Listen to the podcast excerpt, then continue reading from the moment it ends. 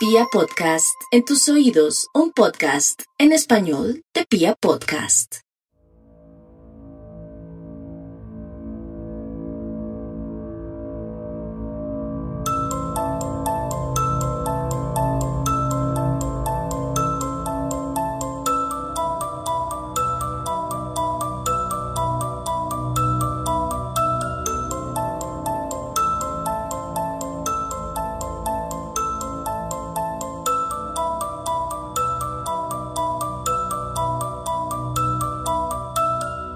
Hoy quiero hablarles de la lealtad.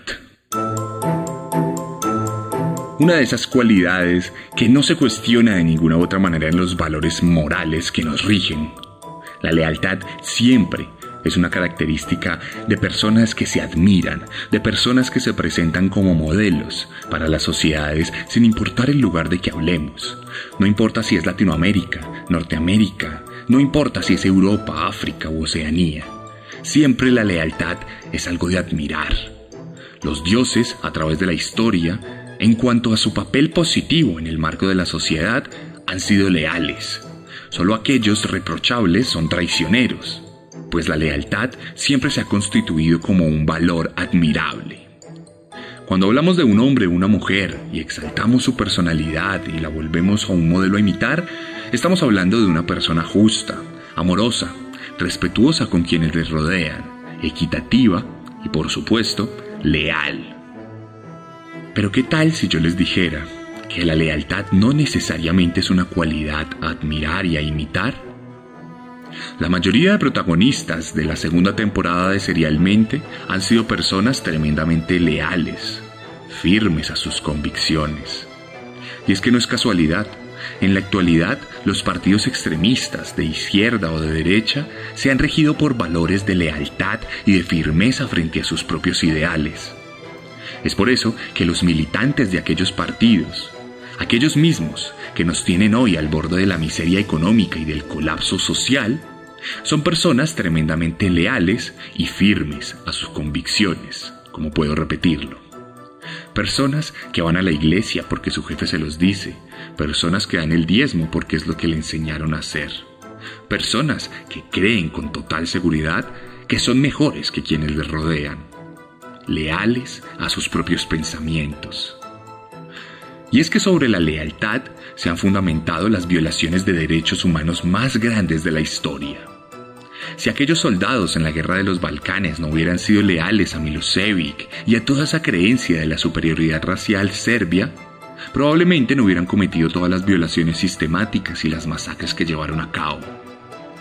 Si aquellos soldados firmes de la patria colombiana no estuvieran convencidos de que el comunismo es un mal que hay que erradicar, así no exista hace muchos años, por lo menos en nuestra patria, no hubieran asesinado a más de 6.400 jóvenes para hacerlos pasar por guerrilleros y mostrar resultados a una institución debilitada por la propia corrupción y la politiquería con la que se ha llevado a cabo en los últimos años. La lealtad no es algo necesariamente bueno.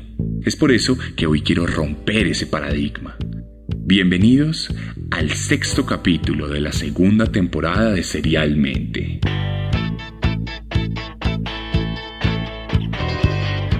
Podcast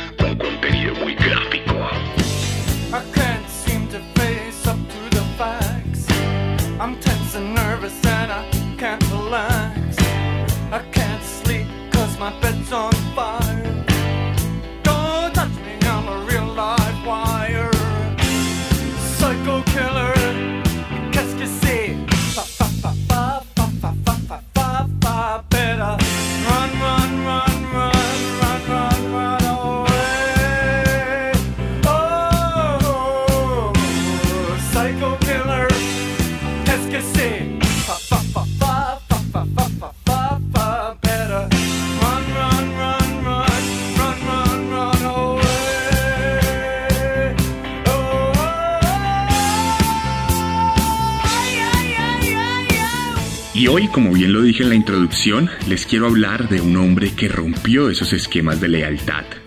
Un hombre que no fue como las otras bestias de las que he hablado en esta temporada.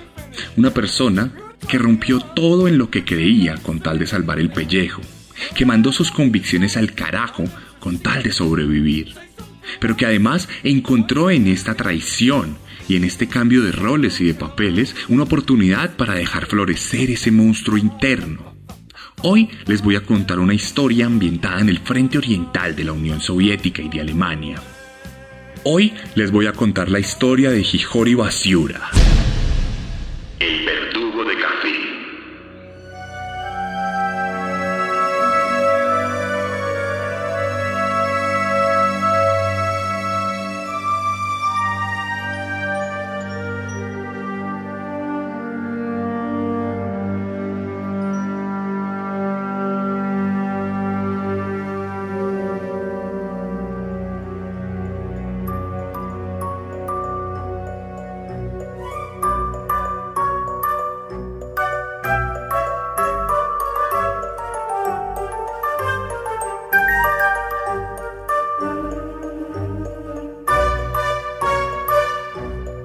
La historia que hoy les voy a contar tiene un montón de componentes políticos y geográficos que tenemos que tener en cuenta para entender el contexto al que los voy a remitir. Hijori Basiura nació en lo que hoy en día es conocido como Ucrania. Sin embargo, en la época en que nació, recién estaba por convertirse en un estado más de la Unión Soviética aquel país bolchevique que surgió como resultado de una revolución en 1917 y que acaparó todo el este de Europa y gran parte de Asia. Hijiori llegó al mundo el 9 de febrero de 1915 en la aldea de Kikirin, hoy en día reconocida como Cherkasy. Toda su infancia fue pasada por la normalidad.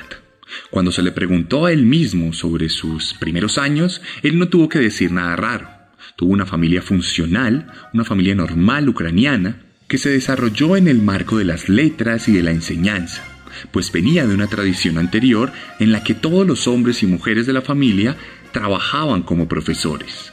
Su padre era profesor y como tal le enseñó muchas cosas y lo convirtió en una persona tremendamente elocuente y culta, al punto que cuando terminó la escuela él mismo se convertiría en un profesor. Empezó a dar clases cuando tenía apenas 20 años y en esa Ucrania, ya soviética, para los años 30, se desenvolvió como una persona que le enseñaba la vida a los demás, una persona admirable y por ende una persona en capacidades de liderar, algo que más adelante sería muy importante para su propia vida.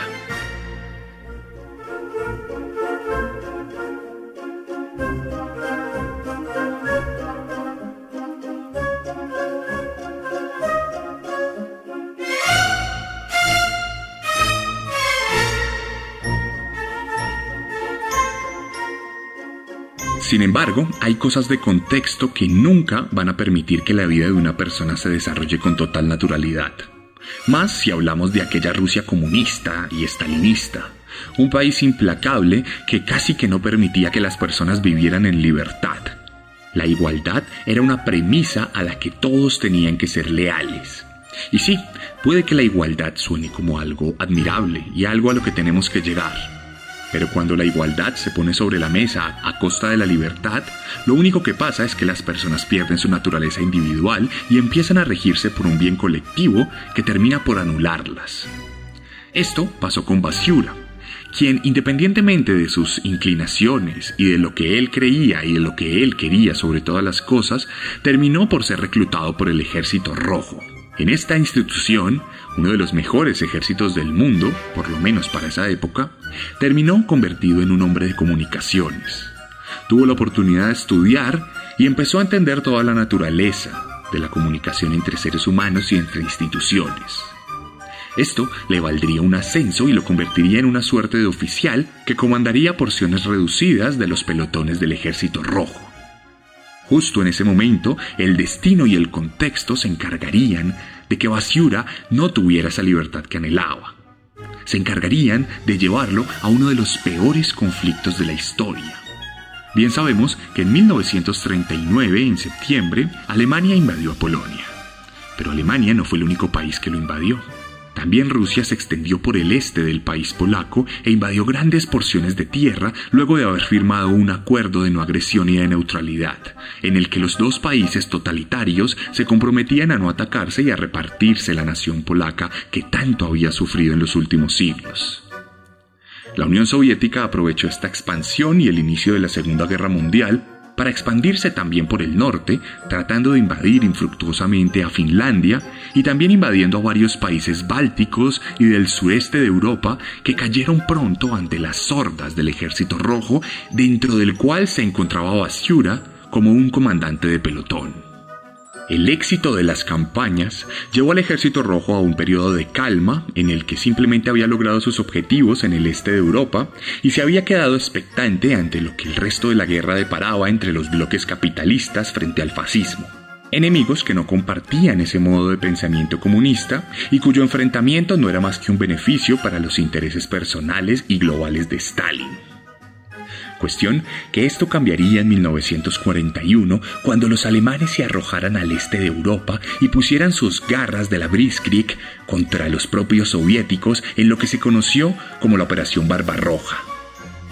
Más de dos millones de soldados alemanes atravesaron las fronteras luego de que el último cargamento de trigo cruzara las líneas del tren. Y entonces comenzó uno de los enfrentamientos más brutales de la historia de la humanidad.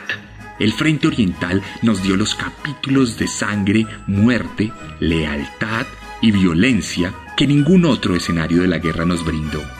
Sí que es cierto que Europa se vio consumida por el nazismo, sí que es cierto que el Pacífico también se vio consumido por la guerra y el plomo, pero en ningún lugar se luchó con tanta brutalidad como se luchó en tierra soviética. Los rusos tuvieron que retroceder ante la imponente Wehrmacht que avanzó kilómetros y kilómetros al día. Cientos de miles de prisioneros cayeron en las garras de los soldados alemanes y fueron a dar a campos de concentración donde perecieron entre los peores castigos, las peores torturas y la peor crueldad que el ser humano ha tenido para dar a lo largo de su historia. La brutalidad se extendió para las mujeres, para los niños.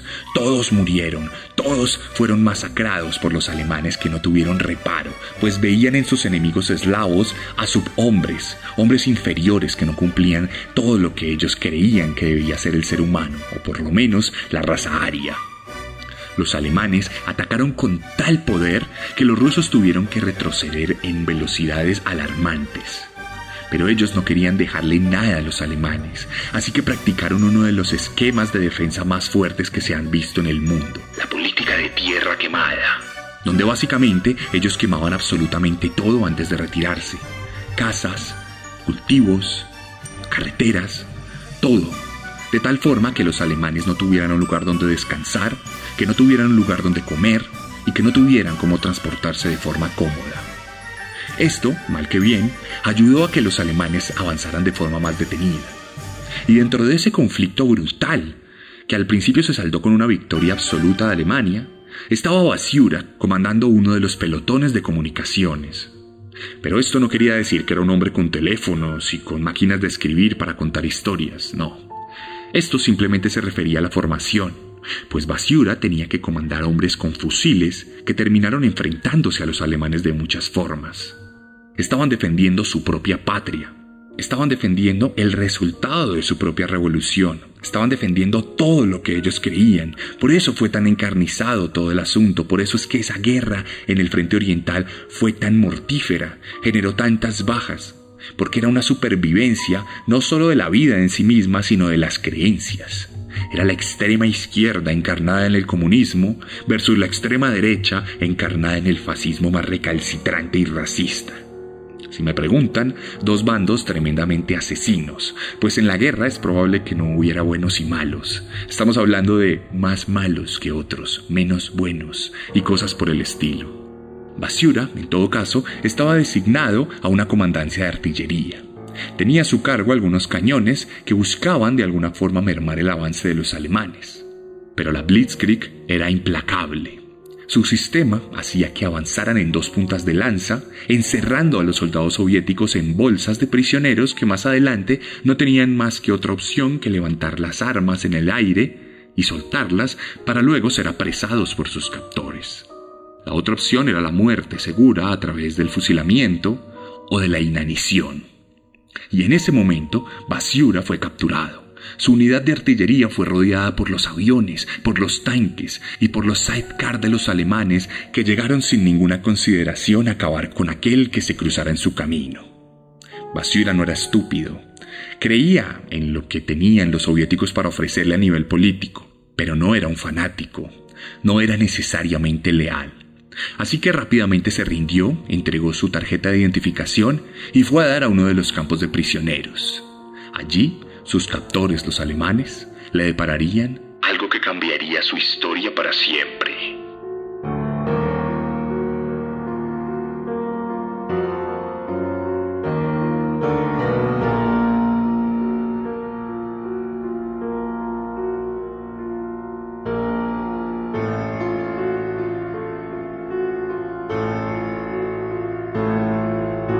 Sus estudios en comunicaciones, Basiura llegó a tener alguna idea alrededor del tema relacionado a los idiomas.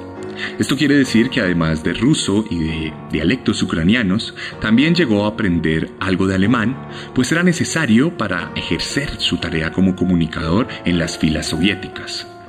Esto le permitió comunicarse con los alemanes y esto a su vez facilitó su vida como prisionero. Empezó a hacerse amigo de los alemanes, empezó a hablar con ellos y empezó a facilitarles la comunicación entre los captores y los prisioneros. Pronto se ganó el favor de los guardias, le regalaban cigarrillos, le daban alguna que otra ración extra de comida y le permitieron entablar comunicación con los líderes del campo de prisioneros. Esto devino en un cambio de bando. Basiura dejó de ser aquel soldado soviético y se convirtió en un asistente y ayudante de los alemanes. Empezó a ejercer un rol de capo, por así decirlo, entre los prisioneros. Los mandaba, los torturaba si era necesario y los castigaba si no hacían caso a sus líderes alemanes. Esto puede parecer muy loco, puede parecer muy raro, pero la verdad es que era más común de lo que parece en medio del holocausto alemán. Los nazis, cuando implementaron los campos de concentración, sabían y entendían los efectos psicológicos que la tortura exagerada puede generar en soldados que viven día a día con la muerte y la violencia. Si bien es cierto, que estoy de acuerdo, la mayoría de hombres está en capacidad de convertirse en psicópatas, hay personas que no pueden lidiar con la violencia que perpetúan sus aliados. Entonces, en este caso, buscaban entre los mismos prisioneros personas dispuestas a golpear a sus pares, personas dispuestas a mejorar un poco su calidad de vida a costa de la vida de los demás. Así nació la figura del capo, con K, K-A-P-O. Una figura desdeñable, por supuesto, de personas de la misma condición prisionera de los demás, pero con habilidades para acabar con sus inferiores. En los campos de concentración de judíos los veíamos, en los prisioneros políticos también. Y en este caso, los prisioneros soviéticos pudieron ver cómo Basiura se volvía una persona tremendamente agresiva contra ellos mismos, una persona que renegaba frente a los ideales de Stalin y que quebró esa lealtad con la que fueron criados la mayoría de soviéticos por aquel entonces. Esto incluso le abrió las puertas a Basiura para continuar sus estudios en comunicación y esta vez se fue a estudiar propaganda a una escuela nazi que le enseñó todo lo que debía saber en términos de la Wehrmacht. El monstruo había cambiado de bando. Para estas alturas del capítulo, estoy seguro que la mayoría de ustedes debe estar pensando que nuestro protagonista es una persona asquerosa. No comprenden cómo es que alguien puede cambiar de bando y no comprenden cómo es que es posible que alguien se vuelva aliado de sus propios captores. Bueno, esto es más común de lo que parece. Esto lo vemos en sistemas políticos actuales en los que la gente, por miedo o por lo que sea, apoya políticas en contra de su propio bienestar. Pero bueno, no lo exageremos tanto. Podemos ir más allá. Podemos ir al síndrome de Estocolmo, podemos ir a otro tipo de síndromes en los que las personas se vuelven amigos de sus propios enemigos. Y en este caso hay una complejidad más allá. Es un capítulo de mucho contexto, pero me parece importante que lo entiendan para que sepan por qué Hiroji Basiura hizo lo que hizo. Resulta que Ucrania originalmente no era de Rusia. Ucrania era un país independiente, era una nación que buscaba ser independiente en muchos sentidos y de un día para otro fue absorbida por ese poder implacable de la Unión Soviética. La cortina de hierro se cirnió sobre los ucranianos y los convirtió en soviéticos. Pero esto no quiere decir que se volvieran soviéticos. Cuando los alemanes invadieron a la Unión Soviética y formaron el Frente Oriental, se dividieron en tres ejércitos, los ejércitos del norte, del centro y del sur. los del sur invadieron Ucrania. ¿Y qué pasó? Mucha de esa población que años atrás había sido absorbida y obligada a ser ucraniana, encontró en los alemanes un salvador. Creyó que los alemanes los iban a liberar y el nacionalismo ucraniano encontró en el nazismo alemán a un hermano de armas, a un hermano con el que compartirían esa trinchera para liberarse del yugo soviético. Y es aquí donde esa complejidad de la que les hablo se vuelve explícita. No estamos hablando de buenos y malos, no estamos hablando de los grandes soviéticos a los que les debemos mucho y de los malditos alemanes que eran el diablo encarnado. Al final todos tienen pecados, y si hoy en día hubieran ganado los alemanes la guerra, probablemente los veríamos como salvadores frente al comunismo, como líderes implacables, e incluso hoy en día hablaríamos alemán, porque sí que les gustaba Latinoamérica. Cuestión que Basiura probablemente era uno de esos nacionalistas, que aunque se crió como soviético, encontró una salida en los alemanes.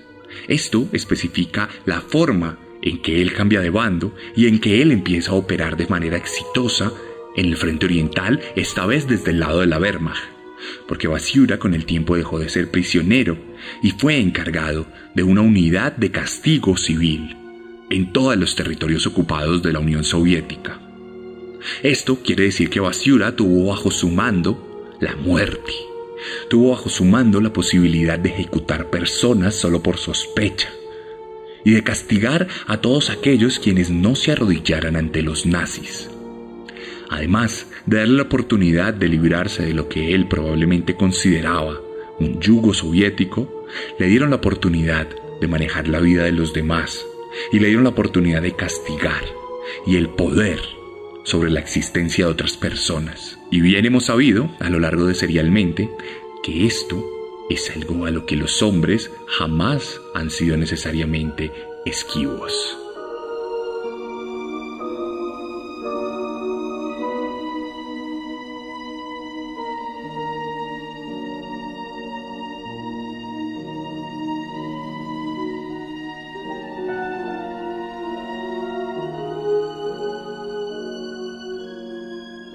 Para octubre de 1942, Basiura fue enviado a Kiev, la capital ucraniana, bajo el poder alemán por aquel momento.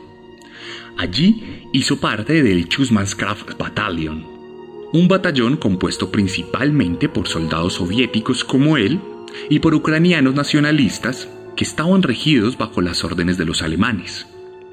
¿Por qué los alemanes armarían batallones de soviéticos y de ucranianos?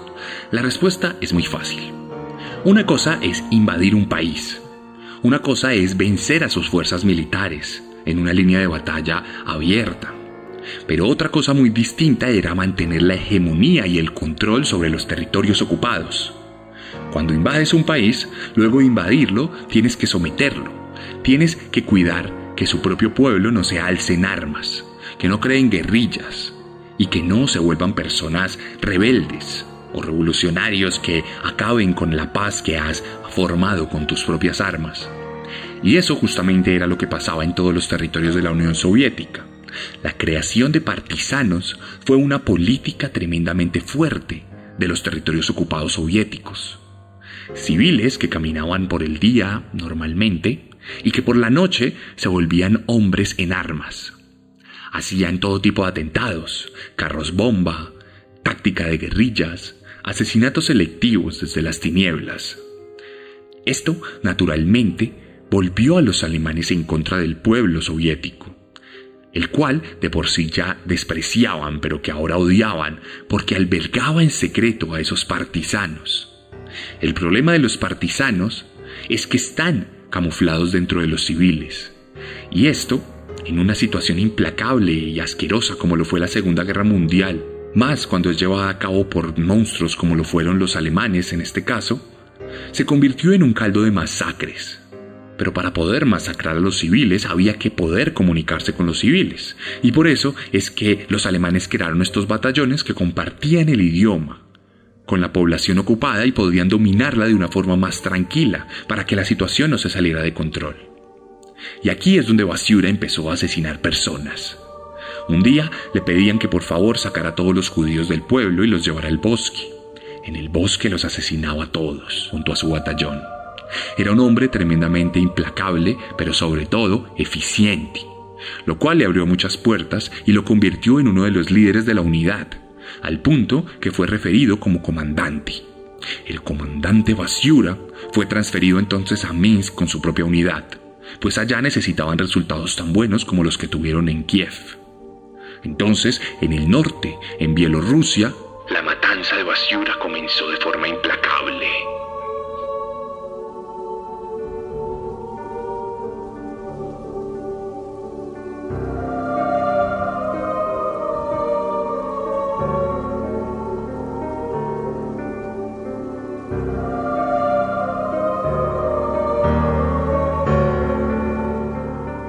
Entre enero de 1943 y julio de 1944, Basiura, junto a su batallón, llevó a cabo docenas de acciones de pacificación. Dicho en otras palabras, torturas, asesinatos y masacres. Cada vez que había un ataque tras las líneas alemanas cometida por partisanos, era Basiura quien era enviado al pueblo cercano al lugar de los hechos para buscar a esos partisanos. Pero como les dije, el partisano no es una persona uniformada que está a la vista. Es un civil, es una persona que está por ahí, tranquila. Y entonces, para poderlos sacar, Basiura violaba a las mujeres, atacaba a los hombres y amenazaba a los niños, hasta que aquellos partisanos rompían en llanto y confesaban, o hasta que decidían sacar un arma y dispararle a algún soldado para terminar todo como una masacre tremenda. En este punto, la muerte se volvió sistemática, como bien ocurrió durante la Segunda Guerra Mundial en el bando alemán.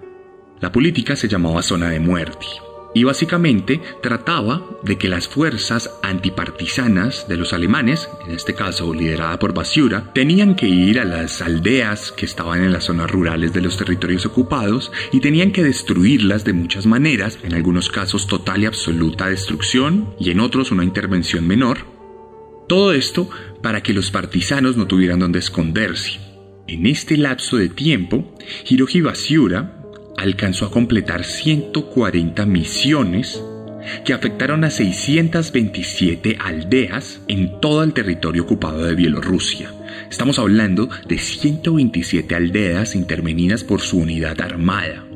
En esas 627 aldeas murieron cientos de personas algunas bajo su propia mano. Era común que los arrodillaran al borde de un precipicio y les dispararan en la nuca para que cayeran al hueco, el cual se llenaba luego de cuerpos y de sangre. Y entonces, en el marco de esas acciones, llegaría el episodio que marcaría la vida de Basiura para siempre.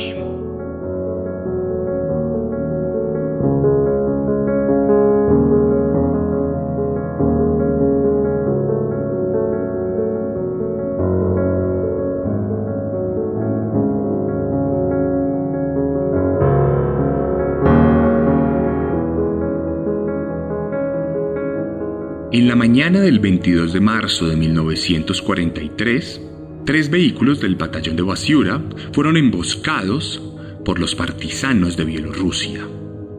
Estos partisanos, naturalmente, se refugiaban en la aldea de Kazin, pues su centro de operaciones respecto a la distancia del atentado no podía ser otro que ese. En ese atentado, los partisanos se cobraron una victoria asesinando al capitán de toda la policía auxiliar de la región, algo que los alemanes no podían permitir, pues en ello veían una auténtica humillación de sus fuerzas armadas, las cuales sucumbían ante el poder fantasma de esos partisanos que recorrían los bosques y la tundra soviética sin que nadie los viera. Además, aquel capitán, que respondía al nombre de Hans Wulke, era un hombre exitoso que había ganado una medalla de oro en los Juegos Olímpicos de 1936. De hecho, Hitler llegó a conocerlo personalmente, por lo cual se vio afectado por su muerte y ordenó que dicha baja fuera vengada con total violencia y maldad. Entonces, todas las aldeas cercanas al lugar de los hechos fueron invadidas, pero especialmente la aldea de Kazin fue puesta bajo la mira por su cercanía con el lugar. El primer acto de Basiura fue capturar a 50 hombres de dicha aldea y asesinar a 26 de ellos hasta que algunos abrieran la boca. En este marco de acciones, Basiura se enteró que los partisanos se escondían en Kazin. Entonces su batallón se dedicó a rodear la aldea. Muchos hombres armados llegaron a los alrededores de las casas y empezaron a cerrar todo por la fuerza. Todos los caminos y el bosque aledaño fueron cerrados, y ningún hombre, mujer o niño fueron capaces de salir de Catín. En este punto, un pequeño pelotón comandado por Basiura fue llevado al centro del pueblo. Los hombres cogieron a todas las personas y las metieron a un granero, el cual era el lugar insignia del pueblo, pues era la construcción más grande y allí cabía la mayoría de los habitantes del lugar.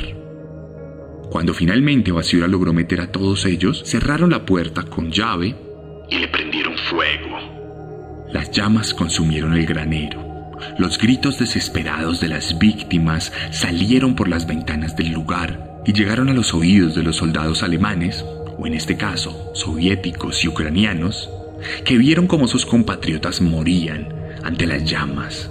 Vieron cómo aquellas personas que resguardaban a los partisanos pagaban con su propia vida aquella alianza no escriturada con las Fuerzas Armadas de la Unión Soviética. Claramente, algunas de las personas lograron salirse por las ventanas o por otros lugares y empezaron a correr. Pero Basiura, con sus propias manos, ordenó que sus soldados dispararan ante esos civiles indefensos que solo querían sobrevivir.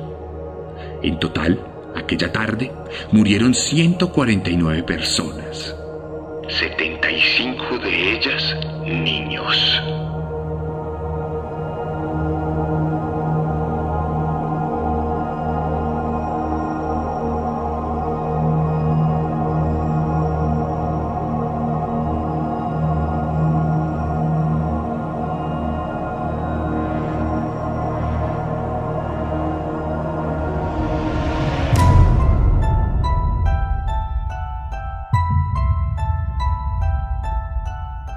Y así continuó la vida de Basiura.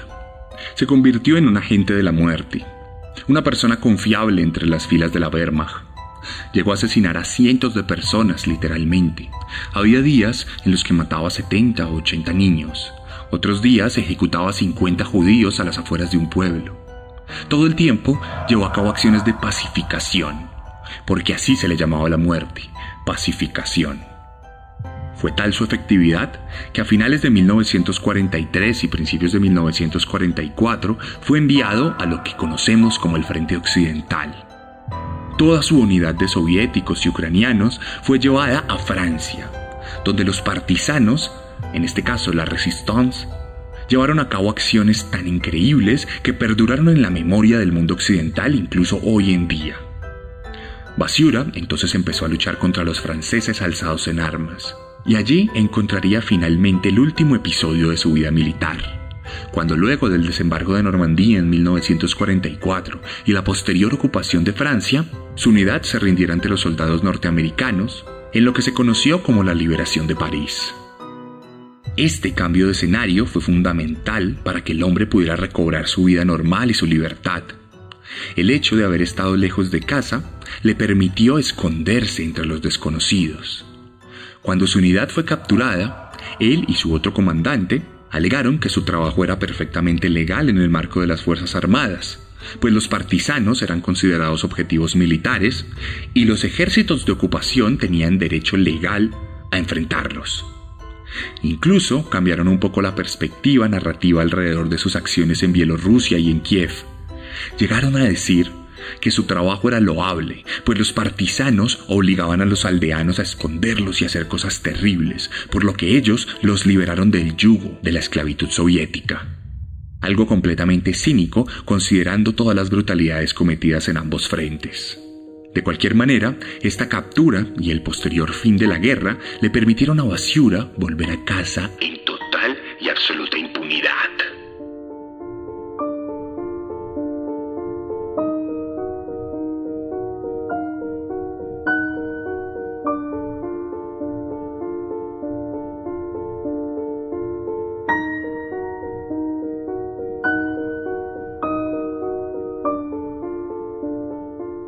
De vuelta a casa, esa impunidad no tardaría mucho en derrumbarse. El régimen soviético llevó a cabo campos de filtración con los prisioneros soviéticos que habían caído en guerra de los alemanes. Bien era sabido por aquel entonces que los germanos no eran muy dados a dejar que los soviéticos sobrevivieran, por lo que aquellas personas que llegaron con vida a casa fueron vistas con recelo. Algo injusto en la mayoría de ocasiones, pero necesario en casos puntuales como los de Basiura. De hecho, salió a la luz que Basiura terminó colaborando con los alemanes. Y aunque él mismo negó rotundamente haber participado en acciones de las SS, sí reconoció que portó un uniforme alemán. Algo suficiente para que se le condenara a 25 años de prisión. Sin embargo, siendo 1955 y faltando aún mucho para cumplir aquellos 25 años, él recibió una amnistía proveniente del presidente del Partido Soviet. Aquí, Basiura empezó una campaña en la que limpió su propio nombre, alegando que los alemanes lo habían obligado a servir para ellos y que la única forma de salvarse de esto hubiera sido suicidarse. Entonces, de alguna u otra manera recuperó la normalidad de su vida, siendo 1955 a tan solo 10 años de pasada la guerra. Basiura estuvo en prisión solo 8 años, pues fue capturado en 1952, y cuando salió se trasladó a la aldea de Velika Dimerka, un pequeño pueblo al norte de Kiev y donde se convirtió en el director económico de una granja gigantesca, la cual sacó adelante con su trabajo implacable. Aquí, durante varios años, sus trabajadores se quejaron de los malos tratos que recibían por parte de Basiura, pero la verdad es que todos estos malos tratos dieron resultados económicos admirables y la granja se volvió la más grande de la región. Basiura siguió su vida con normalidad. Consiguió una esposa, se casó Tuvo varios hijos e incluso dos de sus hijas siguieron sus pasos y se convirtieron en profesoras de escuela. Llegamos a 1984 y llegó incluso a recibir la medalla del veterano del trabajo, una insignia que en la Unión Soviética era reconocida como una de las más importantes que podía recibir un civil. Basiura incluso se convirtió en un cadete honorario de la Escuela Militar de Comunicaciones de Kiev llegando incluso a dar discursos patrióticos en frente de los cadetes y los pioneros que estaban por graduarse. Él hablaba de todas las batallas ficticias que libró con el ejército rojo. Se perfiló como un hombre admirable, un hombre valiente, un hombre leal, que enfrentó a los nazis y que protegió a su propio país en esa gran guerra patriótica liberada en 1945. Todo esto, naturalmente, mentiras. La vida de Basiura era una mentira absoluta, era una recreación propia de su maldad. Atrás quedaron las masacres, atrás quedaron las torturas, atrás quedaron aquellos montones de cuerpos incinerados. Porque Basiura ahora se erigía como un capitán, como un cadete honorario, como una persona de admirar, un hombre leal a sus convicciones.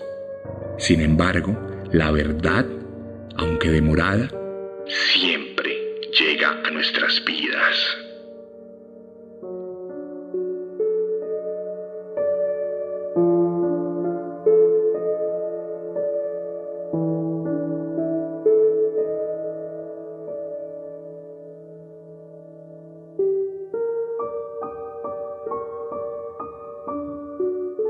El cinismo de Basiura fue su perdición. En 1985, ya reconocido como un cadete honorario y como todo lo que quería ser y quiso ser durante su vida, empezó a exigirle al Estado soviético que le diera la orden de la guerra patriótica. Él exigía ser reconocido como un veterano de la Segunda Guerra Mundial, defensor de los intereses soviéticos y defensor del pueblo ruso. Esto sería su perdición principalmente porque para recibir la orden de la guerra patriótica es necesario que revisen tu historial para saber que verdaderamente fuiste un ejemplo en el campo de batalla. Y aquí es donde los agentes soviéticos se dieron cuenta que Bastiura desapareció del mapa en 1941. Aquí comenzaron entonces a confrontar los archivos soviéticos con los archivos alemanes y el Estado Mayor de la Unión Soviética se dio cuenta que Basiura realmente había sido una persona que se cambió de bando, una persona que colaboró con los nazis, una persona que se regaló y que faltó a su propia lealtad.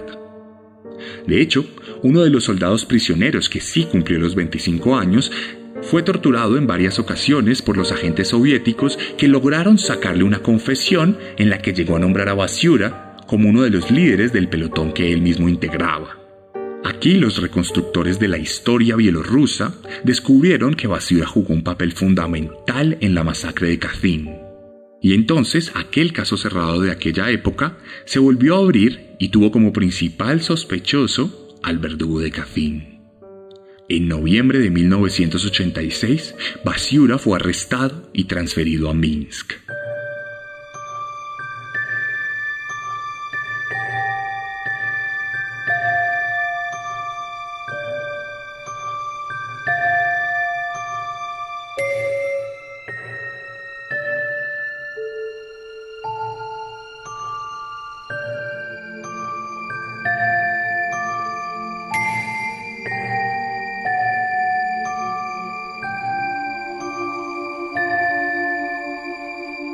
Ese momento empezó el juicio de Hiroji Basiura. Sin embargo, no había sobrevivientes civiles de la aldea de Katyn. Fue exterminada completamente y prácticamente borrada del mapa. Los únicos sobrevivientes, y testigos en este caso, fueron 26 soldados que hicieron parte del Stuff-Mankraft Battalion. Fueron 26 personas que estuvieron bajo las órdenes de Basiura y que de forma comprometida dijeron la verdad luego de haber pagado su condena de 25 años. Los interrogadores no tuvieron que expandirse mucho. Se lograron 14 volúmenes en la investigación, la cual narraba todos los hechos ocurridos de forma sistemática y cuidadosa. De hecho, se puede ver un minuto a minuto de aquella masacre. Un minuto a minuto que les voy a relatar en un reel en Instagram. Cuestión que los 26 testigos concordaban en algo. Basiura era el hombre principal de la operación Basiura fue quien ordenó a las 26 personas que disparasen contra los civiles que salían corriendo del granero. Él mismo asesinó a varias mujeres a quemarropa mientras disfrutaba todo con una sonrisa en la cara. En ese punto, la evidencia fue irrefutable. Basiura, quien al principio negó todo lo ocurrido y dijo que de pronto sí estaba en Cafín pero que jamás mató a un civil, terminó por romperse y en medio del llanto confesó. Sí, yo quemé su En diciembre 26 de 1986, el Tribunal Máximo del Ejército de Bielorrusia determinó que Hiroji Basiura era culpable de la masacre de Katyn y que sería sentenciado a la muerte por fusilamiento. Basiura murió el 2 de octubre de 1987.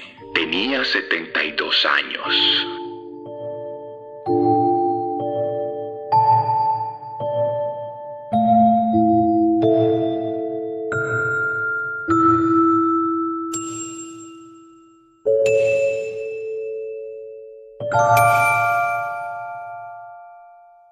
El juicio y la ejecución de Hiroji Basiura jamás se hizo público, por lo menos mientras existió la Unión Soviética.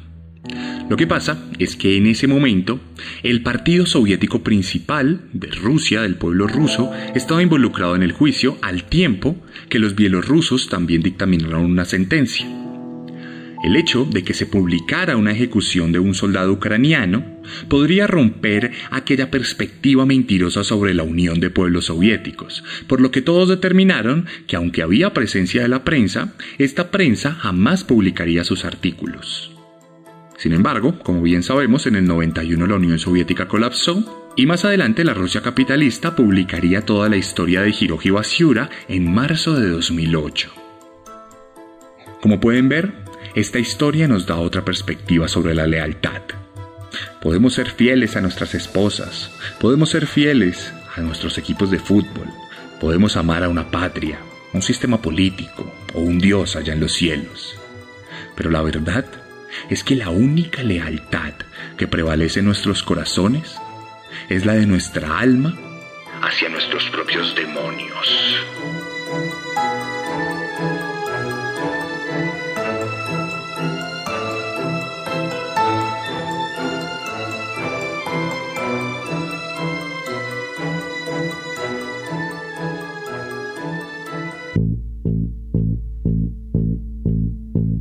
Y esta fue la sexta entrega de la segunda temporada de Serialmente aquí en Pia Podcast. Espero que les haya gustado ese capítulo y si les gustó, les pido por favor que lo compartan con sus amigos, que lo compartan en sus redes sociales y que permitan que este podcast siga siendo conocido en toda Latinoamérica y en todos los lugares de habla hispana del mundo. Cada vez somos más miembros de la comunidad serial, pero cada vez necesitamos ser escuchados de otra manera y de otra forma, porque nuestra voz es la que encuentra oídos alrededor del mundo y a través de esa voz y esos oídos se tejen comunidades y se tejen medios de comunicación que nos permiten expresarnos.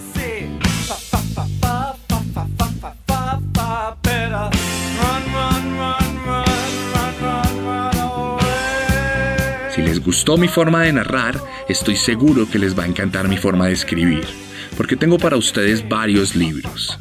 Descenso, Letargo, Carne y Herederos de Caín. Obras disponibles para ustedes en Colombia y en México. Si ustedes están en Colombia, no duden en escribirme un mensaje en mi Instagram, arroba elarracadas, arroba el guion bajo, guion bajo, arracadas. Escríbame un mensaje, cuénteme qué le pareció el capítulo y si le gusta la literatura, anímese a comprar uno de mis libros y se lo envío directamente. Y si no le gusta la literatura, le aseguro que le va a empezar a gustar una vez lea alguna de estas novelas. Si están en México, no duden en escribirle un mensaje a chunchosmx, arroba chunchosmx. Allí podrán encontrar una merch increíble de Serialmente y también podrán encontrar cualquiera de mis libros disponibles en todo el territorio mexicano. También hay merch disponible acá en Colombia y por supuesto también está el Patreon donde tenemos material exclusivo. No olvide seguirme en mis redes sociales donde publico contenido de manera constante y en este caso le voy a dejar un reel donde le voy a hablar un poquito más de la masacre de Capín.